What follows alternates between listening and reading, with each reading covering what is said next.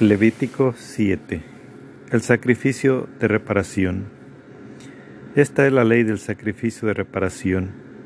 Es cosa sacratísima. En el lugar donde inmolan el holocausto, inmolarán la víctima de reparación y su sangre se derramará sobre todos los lados del altar. Se ofrecerá toda la grasa de la víctima, el rabo y la grasa que recubre las entrañas, los dos riñones y la grasa adherida a ellos y a los lomos, y el óvulo del hígado. Se apartará toda esta grasa junto con los riñones. El sacerdote lo quemará sobre el altar como manjar abrazado para Yahvé. Es un sacrificio de reparación. Podrán comerlo todos los sacerdotes varones. Se comerá en lugar sagrado. Es cosa sacratísima. Levítico 7, versículo 7 derechos de los sacerdotes. El sacrificio por el pecado es como el sacrificio de reparación. Tienen la misma ley. La víctima pertenece al sacerdote que haya hecho la expiación con ella.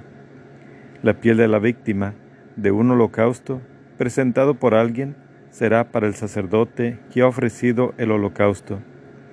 Toda oblación cocida al horno y toda la preparación en cazuela o en sartén pertenece también al sacerdote que la ofrece, pero toda oblación amasada con aceite o seca será para todos los hijos de Aarón en porciones iguales.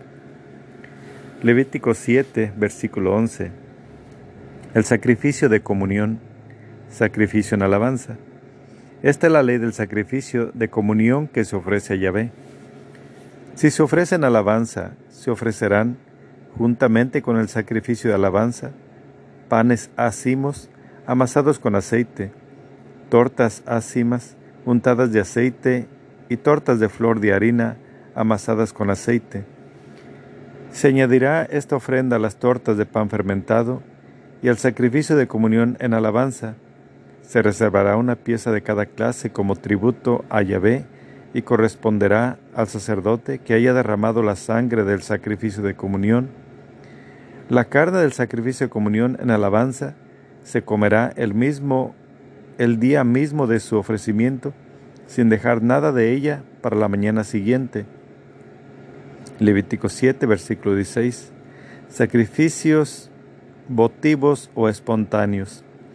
Si se ofrece la víctima en cumplimiento de un voto o como ofrenda voluntaria, se comerá el mismo día en que ha sido ofrecida y lo que sobre deberá comerse al día siguiente, pero al tercer día será quemado lo que quede de la carne de la víctima. Levítico 7, versículo 18. Normas generales. Si se come la carne de un sacrificio de comunión al tercer día, no obtendrá favor el que lo ofrece, no se le tendrá en cuenta, será abominación, y quien coma de ella cargará con su iniquidad. No podrá comerse la carne que haya tocado cualquier cosa impura, será consumida por el fuego. Toda persona pura podrá comer la carne, pero quien en estado de impureza coma carne del sacrificio de comunión presentado a Yahvé, ese será excluido de su pueblo. Si alguien toca cualquier cosa inmunda, sea inmundicia de hombre o de animal, o cualquier otra abominación impura, y luego come de la carne del sacrificio de comunión ofrecido a Yahvé, será excluido de su pueblo. Habló Yahvé a Moisés y le dijo, di esto a los israelitas, no comerás, no comerán grasa de buey, ni de cordero, ni de cabra. La grasa de animal muerto o destrozado podrá servir para cualquier uso, pero en modo alguno la comerán. Porque todo aquel que coma grasa animal que suele ofrecerse como manjar abrazado Yahvé, será excluido de su templo. Tampoco comerán sangre, ni de ave ni de otro animal, en ninguno de los lugares en que habiten. Todo el que coma cualquier clase de, sangre será excluido de su pueblo. Levítico 7, versículo 28. Porción de los sacerdotes. Yahvé habló a Moisés y le dijo, di esto a los israelitas. Quien ofrezca a Yahvé un sacrificio de comunión, presente a Yahvé una porción de su sacrificio, con sus propias manos, presentará los manjares que se abrazarán para Yahvé. Él mismo presentará la grasa y el pecho. El pecho para que sea consagrado por el rito del balanceo ante Yahvé. El sacerdote quemará la grasa sobre el altar. El pecho será para Aarón y sus hijos. Reservarán también al sacerdote, como tributo, la pierna derecha de sus sacrificios de comunión. Esta pierna derecha pertenecerá a aquel de los hijos de Aarón que haya ofrecido la sangre y la grasa de los sacrificios de comunión. Pues yo retengo a los israelitas de sus sacrificios de comunión, el pecho sometido al rito de balanceo y la pierna reservada, y se lo doy, de parte de los israelitas, al sacerdote Aarón y a sus hijos. Es un decreto perpetuo. Levítico 7, versículo 35, conclusión. Esta es la porción de Aarón y la porción de sus hijos en los manjares que se, abraza, que se abrazan en honor de Yahvé, desde el día en que fueron presentados para ejercer el sacerdocio de Yahvé. Esto es lo que mandó Yahvé, que los israelitas les dieran el día en que los ungió, como decreto perpetuo, de generación en generación. Esta es la ley del holocausto, de la oblación, del sacrificio por el pecado, del sacrificio de reparación, del sacrificio de investidura y del sacrificio de comunión que Yahvé prescribió a Moisés en el monte Sinaí, el día en que mandó a los israelitas en el desierto del Sinaí que presentaran sus ofrendas a Yahvé. Levítico 8. La investidura de los sacerdotes. Ritos de la ordenación. Yahvé habló hacia Moisés, Toma a Aarón y a sus hijos, y las vestiduras, y el óleo de la unción, y el novillo para el sacrificio por el pecado, y los dos carneros, y el canastillo de los ácimos, y congrega a toda la comunidad a la entrada de la tienda del encuentro. Moisés hizo como Yahvé le había mandado, y se, y se congregó la comunidad a la entrada de la tienda del encuentro. Moisés dijo a la, a la comunidad, esto es lo que Yahvé ha ordenado hacer. Moisés mandó entonces que se acercaran a Aarón y sus hijos, y los lavó con agua. Le impuso a Aarón la túnica y se la ciñó con la faja. Lo vistió con el manto y le puso encima el efod, y se lo ciñó, atándoselo con la cinta del mismo efod. Luego le impuso el pectoral, en el que depositó el urín y el tumín. Colocó la tiara sobre su cabeza y puso en su parte delantera la lámina de oro, la diadema santa, como Yahvé había mandado a Moisés. Después, Moisés tomó el óleo de la unción y ungió la murada con todas las cosas que contenía, y así las consagró. Hizo siete aspersiones sobre el altar y lo ungió con todos sus utensilios, así como la pila con su base, y así los consagró. Y derramando óleo de la unción sobre la cabeza de Aarón, lo ungió y lo consagró.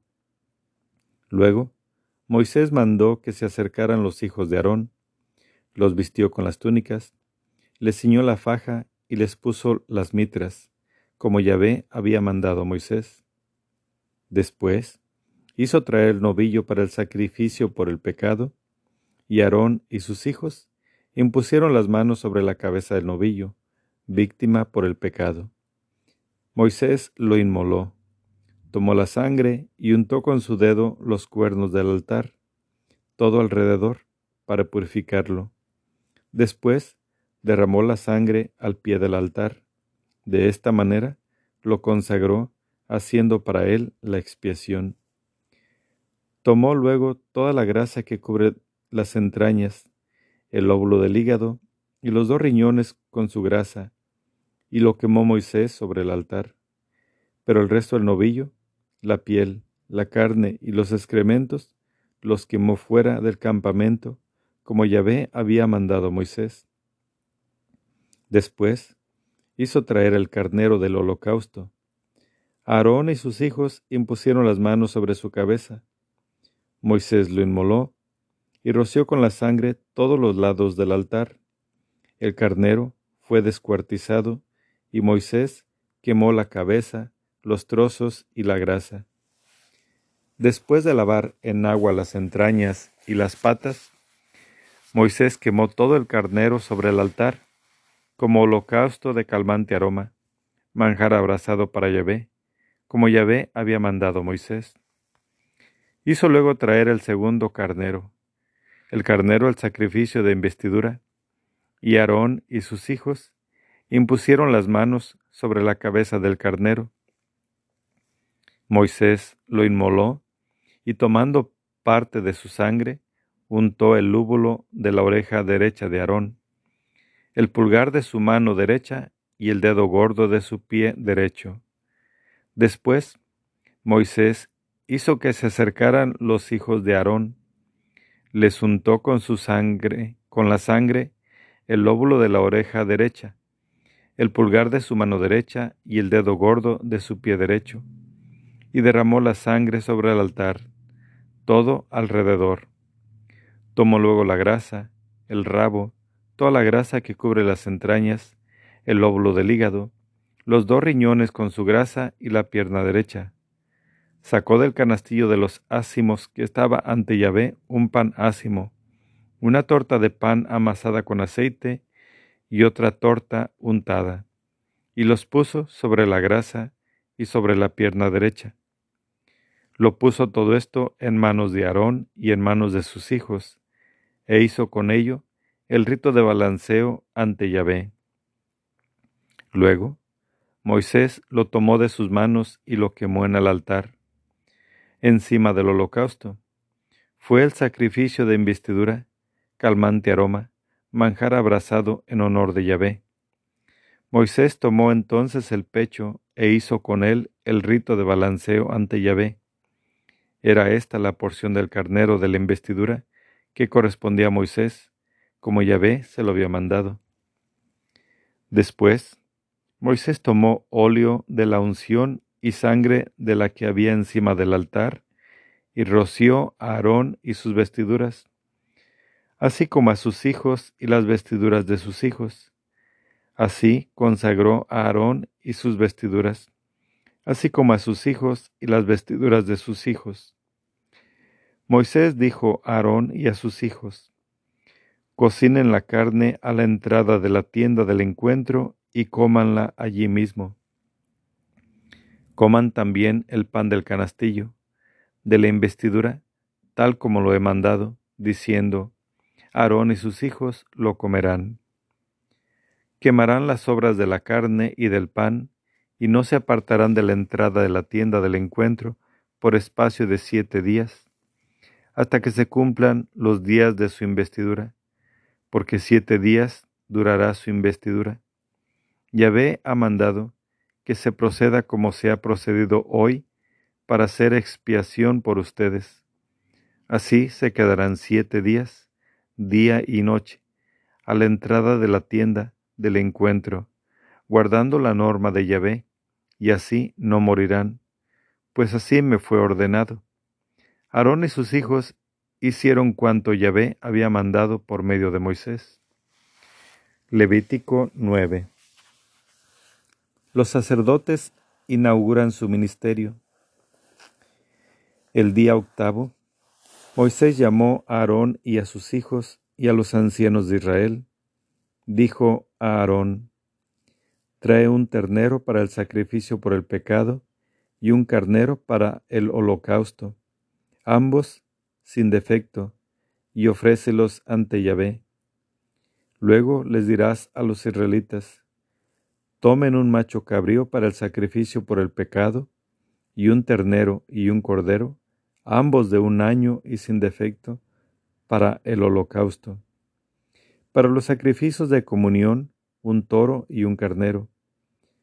Para sacrificarlos ante Yahvé, y una oblación amasada con aceite porque hoy Yahvé se las va a mostrar a ustedes.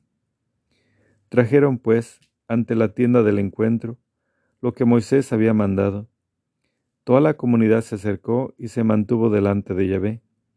Dijo entonces Moisés, Esto es lo que ha mandado Yahvé. Háganlo y se les mostrará la gloria de Yahvé. Después dijo Moisés a Aarón, Acércate al altar, ofrece tu sacrificio por el pecado y tu holocausto, y haz la expiación por ti mismo y por tu casa. Presenta también la ofrenda del pueblo, y haz la expiación por ellos, como ha prescrito Yahvé. Se acercó, pues, Aarón al altar e inmoló el ternero del sacrificio por su propio pecado. Los hijos de Aarón le presentaron la sangre, y él, mojando su dedo en la sangre, untó con ella los cuernos del altar y derramó la sangre al pie del altar. Luego, quemó sobre el altar la grasa, los riñones y el lóbulo del hígado de la víctima por el pecado, como Yahvé había mandado Moisés, pero la carne y la piel las quemó fuera del campamento. Después inmoló la víctima del holocausto. Los hijos de Aarón le presentaron la sangre que derramó sobre todos los lados del altar. Le presentaron la víctima del holocausto, ya descuartizada, juntamente con la cabeza, y lo quemó todo sobre el altar. Y lavó las entrañas y las patas, y las quemó sobre el altar encima del holocausto. Después presentó la ofrenda del pueblo, tomó el macho cabrío correspondiente al sacrificio por el pecado del pueblo, lo degolló y lo sacrificó como sacrificio por el pecado, igual que el primero. Ofreció el holocausto, haciéndolo según el ritual. Además, presentó la oblación, tomando un puñado de ella, la quemó en el altar, además del holocausto de la mañana. Inmoló también el toro y el carnero como sacrificio de comunión por el pueblo. Los hijos de Aarón le presentaron la sangre que él derramó sobre todos los lados del altar, las partes grasas del toro y del carnero, el rabo, la grasa que cubre las entrañas, los riñones y el óvulo del hígado. Las pusieron sobre los pechos de las víctimas y él las quemó sobre el altar. Aarón hizo el rito de balanceo con los pechos y la pierna derecha ante Yahvé, conforme había mandado Moisés. Entonces Aarón, alzando las manos hacia el pueblo, lo bendijo, y una vez acabados el sacrificio por el pecado, el holocausto y el sacrificio de comunión descendió. Luego Moisés y Aarón, y Aarón entraron en la tienda del encuentro, y cuando salieron, bendijeron al pueblo. La gloria de Yahvé se mostró a todo el pueblo. Salió fuego de la presencia de Yahvé, y consumió el holocausto y las partes grasas puestas sobre el altar. Todo el pueblo, al verlo, prorrumpió en gritos de júbilo y se postró rostro en tierra. Levítico 10. Reglas complementarias. Gravedad de las irregularidades. Nadab y Abijú. Nadab y Abijú, hijos de Aarón, tomaron cada uno su incensario, les pusieron fuego, les echaron incienso y ofrecieron ante Yahvé un fuego profano que él no les había mandado. Entonces salió de la presencia de Yahvé un fuego que los devoró y murieron delante de Yahvé. Moisés dijo entonces a Aarón, esto es lo que Yahvé había declarado cuando dijo, En los que se me acercan mostraré mi santidad, y ante la faz de todo el pueblo manifestaré mi gloria. Aarón se cayó. Levítico 10, versículo 4. Levantamiento de los cadáveres. Moisés llamó a Misael y a Elisafán, hijos de Uziel, tío paterno de Aarón, y les dijo, acérquense, retiren a sus hermanos de delante del santuario y llévenlos fuera del campamento. Se acercaron y los llevaron envueltos en sus propias túnicas fuera del campamento, como Moisés había mandado. Levítico 10, versículo 6. Normas de duelo para los sacerdotes. Moisés dijo a Aarón y a sus hijos, Eleazar e Itamar, no lleven la cabeza desgreñada, ni rasguen sus vestiduras, así no morirán ni la ira de Yahvé se encenderá contra toda la comunidad, sus hermanos, toda la casa de Israel. Llorarán a los abrazados por el fuego de Yahvé. No se aparten de la entrada de la tienda del encuentro, no sea que mueran, pues tienen sobre ustedes la unción de Yahvé. Ellos obedecieron a la palabra de Moisés. Levítico 10, versículo 8. Prohibición de bebidas alcohólicas. Yahvé habló a Aarón en estos términos. Cuando hayan de entrar en la tienda del encuentro, no beban vino ni bebida que pueda embriagar, ni tú ni tus hijos, no sea que mueran. Decreto perpetuo es este para sus descendientes. Así podrán distinguir entre lo sagrado y lo profano, entre lo impuro y lo puro y enseñar a los israelitas todos los preceptos que Yahvé les ha dado por medio de Moisés. Levítico 10, versículo 12. La porción de los sacerdotes en las ofrendas. Moisés dijo a Aarón y a los hijos que le quedaban, Eleazar e Itamar, tomen la oblación, lo sobrante de los manjares que se abrazan en honor de Yahvé, y cómanla sin levadura junto al altar, pues eso es cosa sacratísima. La comerán en lugar sagrado, porque es tu porción y la porción de tus hijos, de los manjares que se abrazan en honor de Yahvé. Es la orden que he recibido. El pecho de la ofrenda sometida al rito de balanceo y la pierna reservada las comerán en lugar puro. Tú, tus hijos y tus hijas, porque se les ha dado, como porción tuya y de tus hijos, de los sacrificios de, los sacrificios de comunión de los israelitas. Ellos entregarán la pierna reservada y el pecho de balanceo, además de las grasas que han de ser abrazadas con el rito de balanceo delante de Yahvé, serán porción perpetua para ti y para tus hijos, según ha mandado Yahvé. Levítico 10, versículo 16. Norma particular acerca del sacrificio por el pecado. Moisés indagó acerca del macho cabrío del sacrificio por el pecado y resultó que había sido ya quemado. Irritado contra Eleazar e Itamar, los hijos que le habían quedado a Aarón, dijo, ¿por qué no han comido en lugar sagrado la víctima del sacrificio por el pecado? Era cosa sacratísima que se les daba a ustedes para borrar la falta de la comunidad, haciendo expiación por ellos ante Yahvé. Tenían que haberla comido en lugar sagrado, según les había ordenado, porque su sangre no había sido introducida en el santuario.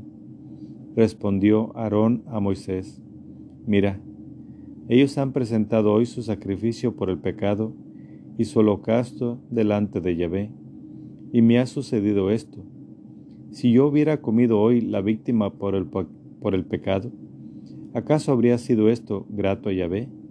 Cuando Moisés esto, cuando Moisés oyó esto, le pareció bien.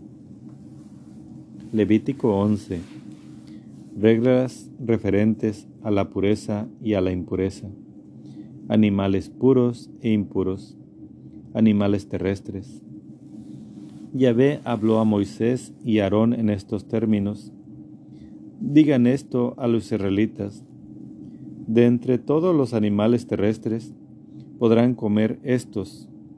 Cualquier animal de pezuña, partida, hendida en dos mitades y que rumía, lo pueden comer. Pero entre los que rumían o tienen pezuña hendida, no comerán camello, pues aunque rumía, no tiene partida la pezuña. Lo considerarán impuro ni Damán, porque rumía, pero no tiene la pezuña partida.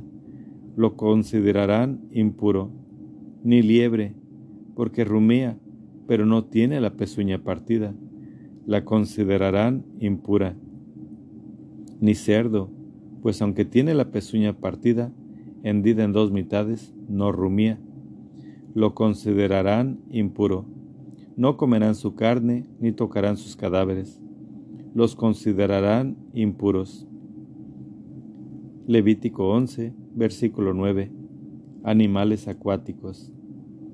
De entre todos los animales que viven en las aguas, podrán comer estos, cuantos tienen aletas y escamas, sean de mar o río, los podrán comer pero todo lo que carece de aletas y escamas, en mares o en ríos, de toda clase de bichos acuáticos y de toda clase de otros animales que viven en el agua, los considerarán abominables.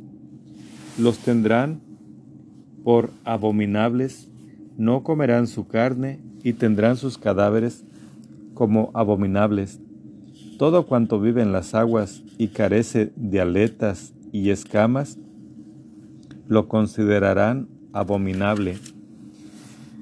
Levítico 11, versículo 13. Aves. De las aves, considerarán abominables y no las comerán, por ser abominación, las siguientes.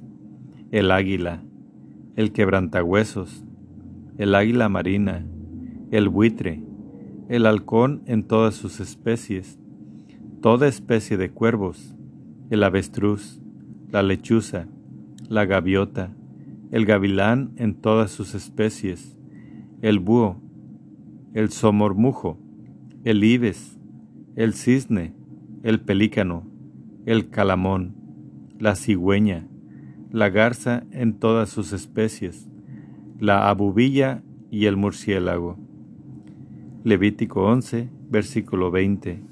Insectos alados. Todo bicho alado que anda sobre cuatro patas lo considerarán abominable, pero de todos los bichos alados que andan sobre cuatro patas, podrán comer aquellos que además de sus cuatro patas tienen zancas para saltar con ellas sobre el suelo. De entre ellos podrán comer la langosta en sus diversas especies, y toda clase de saltamontes, chicharras y grillos. Cualquier otro bicho alado de cuatro patas lo tendrán por abominable. Levítico 11, versículo 24. Contacto de animales impuros. Por estos animales contraerán impureza. El que toca su cadáver queda impuro hasta la tarde. El que levante alguno de sus cadáveres tendrá que lavar sus ropas y quedará impuro hasta la tarde. Todo animal que no tiene la pezuña partida en dos uñas y que no rumía, lo considerarán impuro. Todo aquel que lo toque quedará impuro. De los cuadrúpedos, considerarán impuros todos los que andan sobre las plantas de sus pies. El que toque sus cadáveres quedará impuro hasta la tarde. El que levante el cadáver de uno de ellos tendrá que lavar sus ropas y quedará impuro hasta la tarde. Levítico 11, versículo 29. Bichos terrestres. De los bichos que pululan por la tierra, tendrán por impuros los siguientes: la comadreja, el ratón, el lagarto en cualquiera de sus especies, el erizo, el cocodrilo, el camaleón, la salamandra y el topo. Levítico 11, versículo 31. Otras normas sobre los contactos de impureza. Considerarán impuros todos estos bichos. Todo el que toque su cadáver quedará impuro hasta la tarde. Quedará impuro cualquier objeto sobre el que caiga uno de sus cadáveres, ya sea un instrumento de madera, un vestido, una piel, un saco o cualquier utensilio, será metido en agua y quedará impuro hasta la tarde. Después será puro. Si cae uno de esos cadáveres en una vasija de barro, cuanto haya dentro de ella quedará impuro y romperán la vasija. Toda cosa comestible preparada con agua de esa vasija será impura, y toda bebida que se beba en una de esas vasijas será impura. Cualquier objeto sobre el que caiga alguno de esos cadáveres quedará impuro. El horno y el fogón serán derribados, son impuros, y como todos los considerarán. Solo las fuentes y cisternas, donde se recogen las aguas, seguirán siendo puras, pero el que toque sus cadáveres quedará impuro. De igual manera, si cae alguno de esos cadáveres, si cae alguno de esos cadáveres sobre una semilla destinada a la siembra, ésta seguirá siendo pura. Mas si cae alguno de esos cadáveres sobre semilla ya remojada, la tendrán por impura. Cuando muera uno de los animales que pueden comer, el que toque su cadáver quedará impuro hasta la tarde. El que coma carne de ese cadáver deberá lavar sus vestidos y quedará impuro hasta la tarde. Y el que levante ese cadáver habrá de lavar sus ropas y quedará impuro hasta la tarde. Levítico 11, versículo 41. Consideraciones doctrinales. Todo bicho que pulula por la tierra es cosa abominable. No se podrá comer. No comerán ningún animal de los que caminan sobre su vientre o sobre cuatro o más patas, es decir, ningún bicho que se arrastra por la tierra, porque son abominación. No se hagan abominables por ninguna clase de bicho que se arrastra, ni se hagan impuros por ellos, ni se contaminen por su causa, porque yo soy Yahvé, su Dios. Santifíquense y sean santos, pues yo soy santo. No se harán impuros con ninguno de esos bichos que se arrastran por el suelo, pues yo soy Yahvé, el que los he subido de la tierra de Egipto para ser su Dios. Sean pues santos, porque yo soy santo. Levítico 11, versículo 46. Conclusión. Esta es la ley acerca de los animales, de las aves, de todos los seres vivientes que se mueven en el agua y de todos los que andan arrastrándose sobre la tierra, para que hagan distinción entre lo, impuro y lo puro, entre el animal que puede comerse y el que no puede comerse. Levítico 12. Purificación de la parturienta. Yahvé le dijo a Moisés, Di esto a los israelitas. Cuando una mujer quede embarazada y tenga un hijo varón, quedará impura durante siete días será impura como durante sus reglas. El octavo día será circuncidado el niño, pero ella permanecerá treinta y tres días más purificándose de su sangre. No tocará ninguna cosa santa ni irá al santuario hasta cumplirse los días de su purificación. Si da a luz una niña, será impura durante dos semanas, como en el tiempo de sus reglas, y se quedará en casa sesenta y seis días más purificándose de su sangre. Al cumplirse los días de su purificación, sea por niño, sea por niña, presentará al sacerdote a la entrada de la tienda del encuentro un cordero de un año como holocausto y un pichón o una tórtala como sacrificio por el pecado. El sacerdote lo ofrecerá ante Yahvé haciendo por ella el rito de expiación, y quedará purificada del flujo de su sangre. Esta es la ley referente a la mujer que da a luz a un niño o a una niña. Si no le alcanza para presentar una res menor, tome dos tórtolas, dos pichones, uno para el holocausto y otro para el sacrificio por el pecado, y el sacerdote hará por ella el rito de expiación y quedará pura. Levítico 13. La lepra humana. Tumor, erupción y mancha. Yahvé habló a Moisés y Aarón en estos términos. Cuando uno tenga en la piel tumor, úlcera o mancha blancuzca reluciente, si se forma en su piel una llaga como de lepra, será llevado al sacerdote Aarón o a uno de sus hijos sacerdotes. El sacerdote examinará la llaga de la piel. Si el pelo de la llaga se ha vuelto blanco y la llaga parece más hundida que la piel, es llaga de, la, de lepra. Cuando el sacerdote lo haya comprobado, lo declarará impuro. Si hay en la piel una mancha blancuzca, reluciente, pero no parece más hundida que la piel, y el pelo no se ha vuelto blanco, el sacerdote aislará al afectado durante siete días. El séptimo día, el sacerdote lo examinará, y si comprueba que la llaga se ha estabilizado, no se ha extendido por la piel, el sacerdote lo mantendrá aislado otros siete días. Pasados esos siete días, el sacerdote lo examinará nuevamente. Si ve que la llaga ha perdido su color y no se ha extendido por la piel, el sacerdote lo declarará puro. No se trata más que de una erupción. Lavará sus vestidos y quedará puro. Si, después de que el sacerdote lo ha examinado y declarado puro, sigue la erupción extendiéndose por la piel, se presentará de nuevo al sacerdote. El sacerdote lo examinará y si la erupción se ha extendido por la piel, lo declarará impuro. Es un caso de lepra. Levítico 13, versículo 9.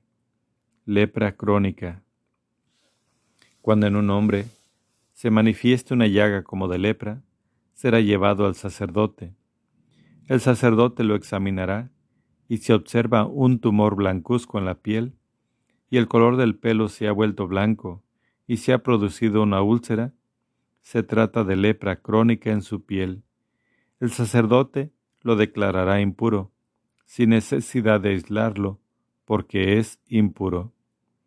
Pero si la lepra se ha extendido por la piel hasta cubrir toda la piel del enfermo, de la cabeza a los pies, en cuanto pueda ver el sacerdote, éste lo examinará, y si la lepra ha cubierto todo su cuerpo, declarará puro al afectado por la llaga, como se ha vuelto todo blanco, es puro, pero si se ve en él una úlcera, será impuro.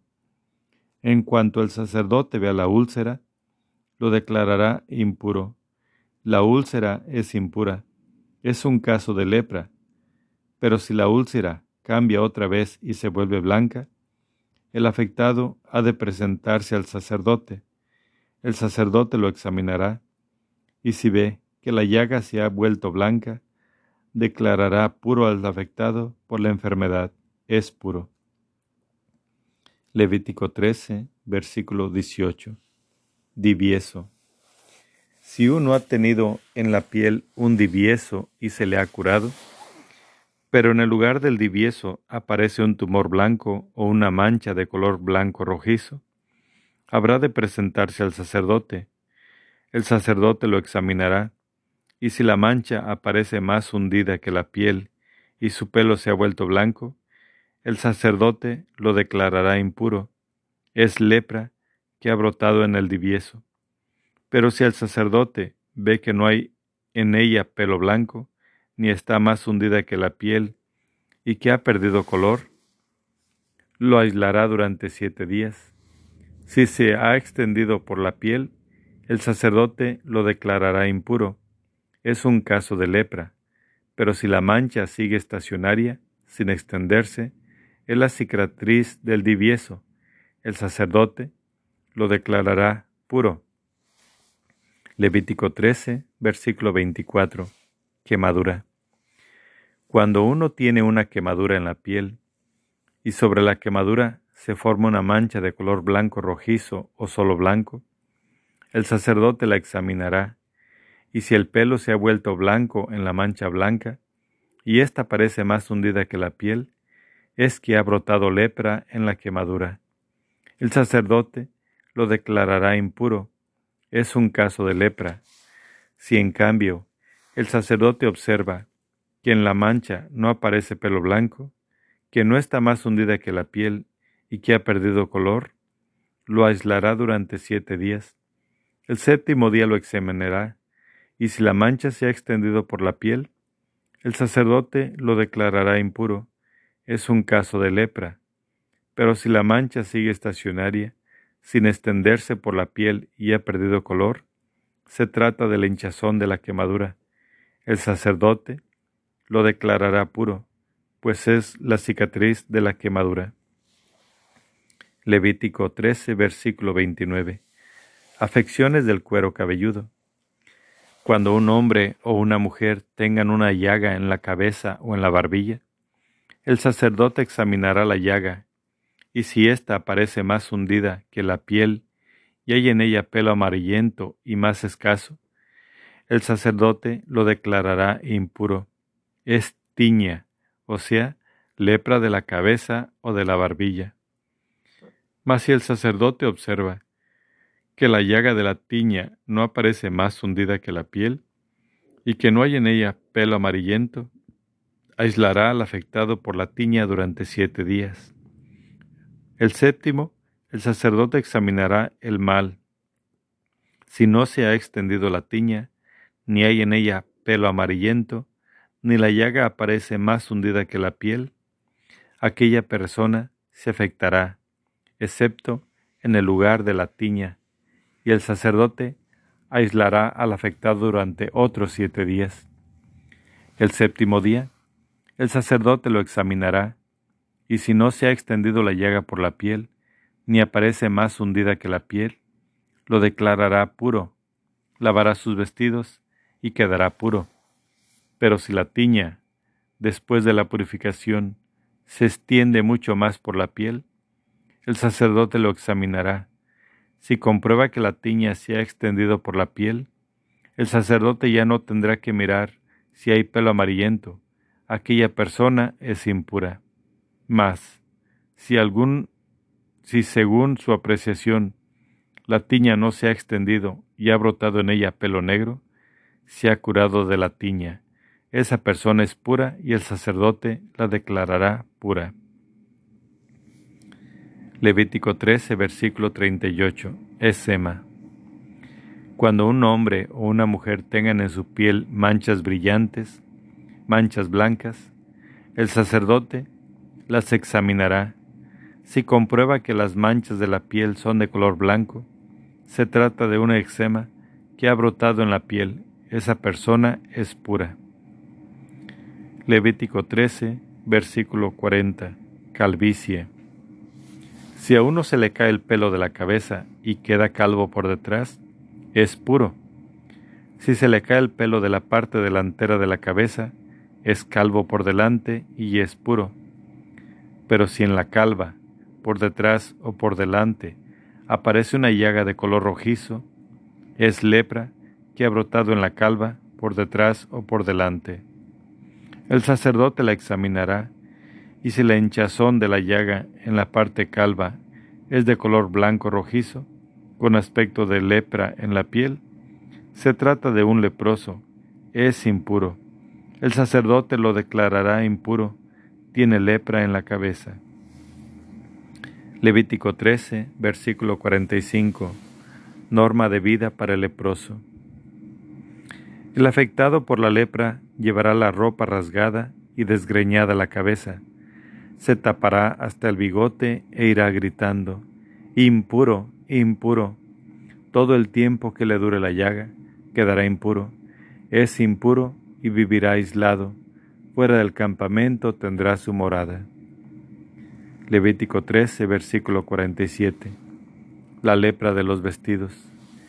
Cuando aparezca una mancha como de lepra en un vestido de lana o de lino, en el hilo o en la trama, o en una piel, o en cualquier objeto de cuero, si la mancha en el vestido o en la piel, en el hilo o en la trama, o en cualquier objeto hecho de cuero, tiene color verdoso o rojizo, es un caso de lepra y debe ser mostrado al sacerdote. El sacerdote examinará la mancha y aislará el objeto manchado durante siete días. El séptimo día, el sacerdote examinará la mancha, y si se ha extendido por el vestido, hilo o trama, piel o objeto de cuero, es un caso de lepra maligna, maligna y el objeto es impuro. Se quemará el vestido, hilo o trama, de lana o de lino, o el objeto de cuero en que se encuentre la mancha, pues es lepra maligna, será quemado. Pero el sacerdote ve que no se ha extendido la mancha por el vestido, hilo o trama, o objeto de cuero, hará lavar el objeto manchado y lo aislará otros siete días. Si el sacerdote ve que la mancha, después de haber sido lavada, no ha mudado de aspecto, aunque la mancha no se haya extendido, el objeto es impuro. Lo echarás al fuego. Es una infección por dentro y por fuera. Pero si el sacerdote ve que la parte manchada, después de lavada, ha perdido color, la arrancará del vestido, del cuero, del hilo o de la trama. Pero si vuelve a aparecer en el vestido, hilo o trama en el objeto de cuero, es un brote de lepra. Quemarás lo que está afectado por la lepra. Pero si en el vestido, hilo o trama u objeto de cuero, después de lavado, desaparecen las manchas, serán lavados por segunda vez y quedarán puros. Esta es la ley para la mancha de lepra que se hay en los vestidos de lana o de lino, en el hilo o en la trama, o en cualquier objeto hecho de cuero, para declararlos puros o impuros.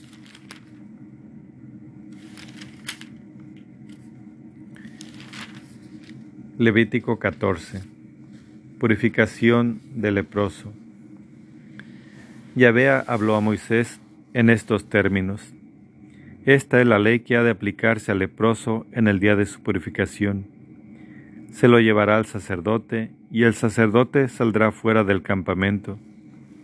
Si tras de haberlo examinado, comprueba que el leproso está ya curado de su lepra, el sacerdote mandará traer para el que ha de ser purificado dos pájaros vivos y puros, madera de cedro, púrpura, escarlata e hisopo. Mandará degollar uno de los pájaros sobre una vasija de barro con agua corriente, tomará luego el pájaro vivo, la madera de cedro, la púrpura escarlata y el, hisopo, los mojará juntamente con el pájaro vivo, en la sangre del pájaro degollado sobre el agua corriente, y hará siete aspersiones sobre el que ha de ser purificado de la lepra. Lo declarará puro, y soltará en el campo el pájaro vivo el que se purifica lavará sus vestidos, se afeitará todo el pelo, se bañará y quedará limpio. Entonces podrá entrar en el campamento, pero durante siete días ha de habitar fuera de su tienda. El día séptimo se afeitará todo el pelo, la cabellera, la barba, las cejas, en una palabra, se afeitará todo su pelo. Llevará también sus vestidos, bañará su cuerpo y quedará limpio. El día octavo tomará dos corderos sin defecto y una cordera de un año sin defecto, y como oblación tres décimas de flor de harina amasada con aceite y un cuartillo de aceite. El sacerdote que hace la purificación presentará ante Yahvé, junto con todas las cosas, al hombre que ha de purificarse a la entrada de la tienda del encuentro. El sacerdote tomará uno de los corderos y lo presentará como sacrificio de reparación, además del cuartillo de aceite, y ejecutará con él el rito de balanceo ante Yahvé. Luego inmolará el cordero en el lugar donde se inmolan el sacrificio por el pecado y el holocausto, en lugar sagrado, porque tanto en el sacrificio por el pecado como en el sacrificio de reparación, la víctima pertenece al sacerdote, pues es cosa sacratísima. Después, el sacerdote tomará sangre de la víctima de reparación y untará el lóbulo de la oreja derecha del que se está purificando, el pulgar de su mano derecha y el dedo gordo de su pie derecho. El sacerdote tomará parte del cuartillo de aceite y lo pondrá sobre la palma de su mano izquierda. Después, untará un dedo de su mano derecha en el aceite que tiene en la palma de su mano izquierda, y con su dedo hará siete aspersiones de aceite delante de Yahvé. Con el aceite que le quede en su mano, el sacerdote untará el lóbulo de la oreja derecha del que se purifica, el pulgar de su mano derecha y el dedo gordo de su pie derecho, encima de la sangre de la víctima de reparación. El resto del aceite que quede en la mano del sacerdote se echará sobre la cabeza del que, del que se purifica. El sacerdote espiará así por él ante Yahvé. El sacerdote ofrecerá entonces el sacrificio por el pecado y hará expiación por el que se purifica de su impureza. Después inmolará el holocausto y ofrecerá sobre el altar el holocausto y la oblación. De esta manera, el sacerdote hará expiación por él y quedará limpio.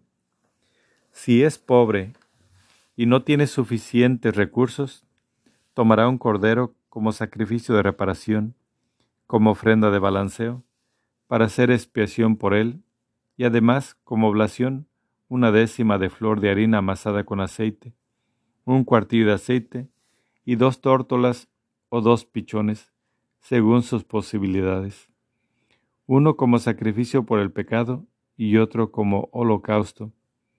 Al octavo día, los llevará al sacerdote a la entrada de la tienda del encuentro, delante de Yahvé, para su purificación.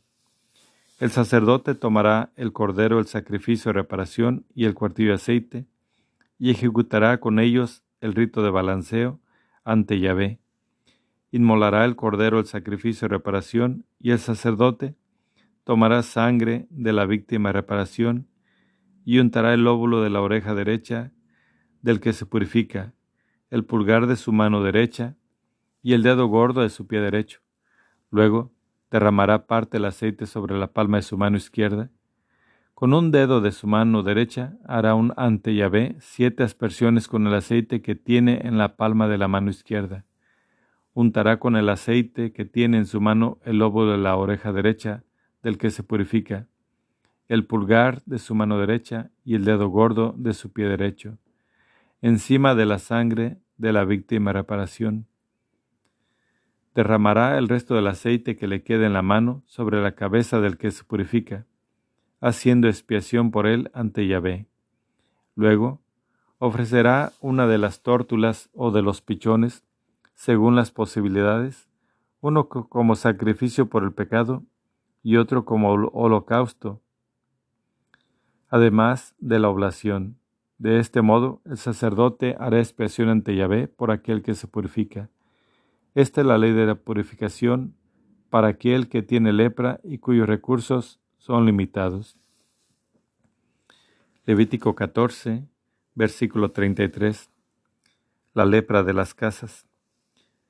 Yahvé habló a Moisés y a Aarón en estos términos.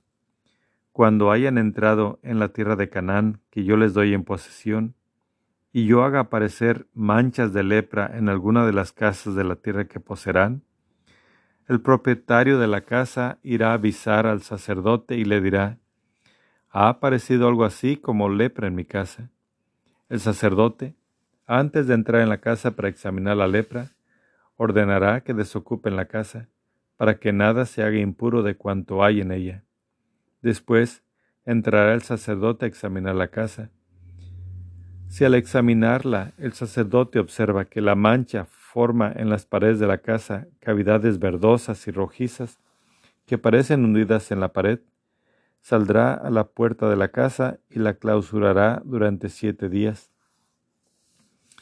Volverá al día séptimo, y si comprueba que la mancha se ha extendido por las paredes de la casa, mandará arrancar las piedras manchadas y arrojarlas fuera de la ciudad, en un lugar inmundo, Hará raspar todo el interior de la casa y echarán fuera de la ciudad en un lugar inmundo el polvo de las raspaduras. Luego tomarán otras piedras y las pondrán en lugar de las primeras y también argamasa nueva para revocar la casa. Si la mancha vuelve a extenderse por la casa después de haber arrancado las piedras y de haberla raspado y revocado, el sacerdote entrará de nuevo y si comprueba que la mancha se ha extendido por la casa, hay un caso de lepra maligna en la casa y ésta es impura. Se derribará la casa, sus piedras, sus maderas y todos los escombros serán sacados fuera de la ciudad a un lugar inmundo. Quien entre en esa casa durante el tiempo que está clausurada quedará impuro hasta tarde. El que duerma en ella habrá de lavar sus vestiduras, y también el que come en ella habrá de lavarlos. Mas si el sacerdote comprueba al entrar que después de revocada la casa, la mancha no se ha extendido por ella, declarará pura pues, se ha curado del mal. Entonces, para ofrecer por la casa un sacrificio por el pecado, tomará dos pájaros, madera de cedro, púrpura escarlata e hisopo, inmolará uno de los pájaros sobre una vasija de barro con agua corriente, y tomando la madera del cedro, el hisopo y la púrpura escarlata con el pájaro vivo, los mojará en la sangre del pájaro degollado y en el agua corriente, y hará siete aspersiones sobre la casa. Hará el sacrificio por el pecado en favor de la casa con la sangre del pájaro, con el agua viva, el pájaro vivo, la madera de cedro, el hisopo y la lana escarlata, y soltará el pájaro vivo fuera de la ciudad en el campo. De este modo haré expiación por la casa, la cual quedará pura. Esta es la ley para toda clase de lepra o de tiña, para la lepra del vestido y de la casa, para los tumores, erupciones y manchas blancas, y para instruir sobre los días de impureza, y los días de pureza. Esta es la ley de la lepra. Palabra de Dios. Te alabamos, Señor.